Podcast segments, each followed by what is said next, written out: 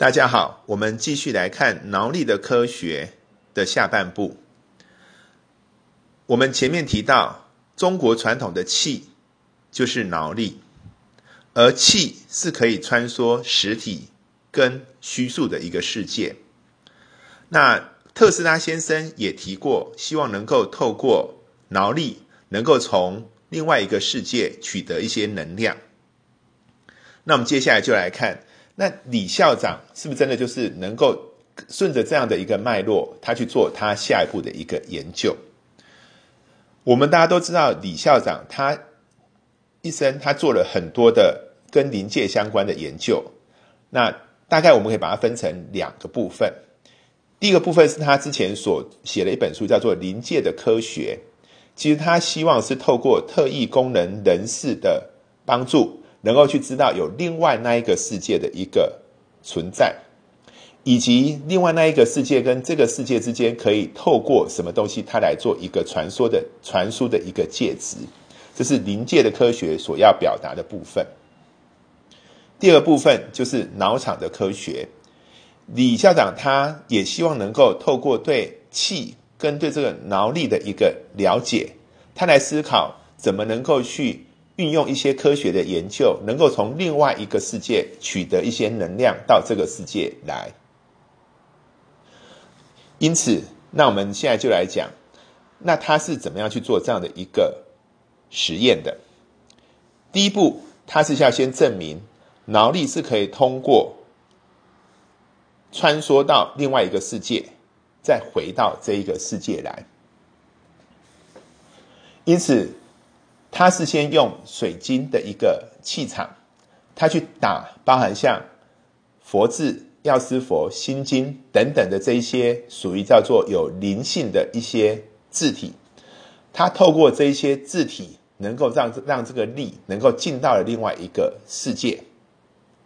接着，他再让这个再回到这个世界的时候，看到他们有没有一个什么样的一个放大的一个效应。这就是它，它叫做真空取能器的一个发现，所以他就发现说，我如果能够把这样的一个脑力打到了像佛、观音等等这些的字，它就能够去让这些能够去吸引能量的字，把它吸引到另外一个世界去。接着，他才透过一个叫做气导的一个现象，譬如你用一张，他用一张沾了湿的一个纸。它可以利用这样的一个纸，叫做类似一个气导，就可以把从那边获得的一个能量，能够再集回来，那就能够产生一个振荡器。这听来非常的玄。那简单来讲，它的一个观念就是，它能够去设计一个这样的一个产品，或设计一设计一个这样的一个物品，能够把。在本来这世界的东西，透过一个力打进去，打到临界之后，能够让那个力能够透过放大，再回到这一个世界里面来。那他的实验，他也证明是可以这样做。那同时，他也去试着去做不同的一个实验，譬如说，他把这个水晶气场打过一些药物，然后这些药物的 DNA 就可以产生药效。所以他在推论出说，其实我们这个世界跟另外一个世界，就是临界跟这个世界，其实他们有一点类似，叫做八度的一个空间，就是我们在实体世界看到的东西，在虚拟世界其实有对应的东西，而他们两个之间可以透过什么东西来做一个连连接呢？其实他认为那是一种几何的一个结构。好，简单讲，他把它打到我们的 DNA。打到我们的一个药物，其实这个药物的一个物理结构，你在实体界打过去，到了另外一个一个世界，它有对应的东西，就可以产生这样的一个效果。所以他就简单的说了，第一个，我们吃药，其实在吃它的几何结构，而不是吃它这个药本身的化学物质。第二个，我们在讲所谓的古代在讲那个所谓的风水，风水，我们跟祖先因为有相同的 DNA。所以相同的 DNA，所以祖先他的一个包含他的一个民俗风水，包含他的一个坟墓，包含他的一些呃相关的一些临临界的东西，也都会因为这样而来影响一个子孙。所以这一些怎么能够把这个世界跟另外一个世界，它来做一个连接，就需要像刚刚讲的，像佛字、观音等等这一些字，就类似一个吸引字。那当然可能还有很多的一些这种媒介，都有可能是能够造成，但是因为这这边我们人类知道的实在是太少了。那以现在呃李李笑他们现在在做的研究，就是包含刚看到这种吸引子，包含有像佛、像观音或像十字架。或像耶稣，或像呃，我们看到八卦，他认为这些是都能够能够把我们这个实体界透过脑力的一个放送到另外世界，能够取回相关的一个能量进来。那他的这个实验，他在进一步，他就想把它做一个产品化。所以呢，他现在他在他退休之后，他是有跟一个一个呃几个一几个呃企业界的人，他们就。开发出一些相关的商品，譬如这个商品就是类似一个像水晶，或像一个这种气盒，或者是一个叫做脑场的一个呃气的一个产生器。那他在里面就是放了这些刚刚讲的像佛字、观音、吸引子等等，能够让他能够去吸引另外一边的一个能量，然后然后能够把它给转换。那他希望能够算是这还算是一个非常的初步的一个阶段。根据校长他的一个呃的一个说明，这样的一个产品并不是每一个人都有效，因为它可能跟每一个人的一个叫做经脉的一个敏感度有极度的相关。那他就是先产生这样的一个商品，那他要是用这样的商品，再不断的去用科学的方法去验证这样的一个世界跟这样的一个应用的一个存在。所以这是第一部分，他就是能够看到这样的一个机会。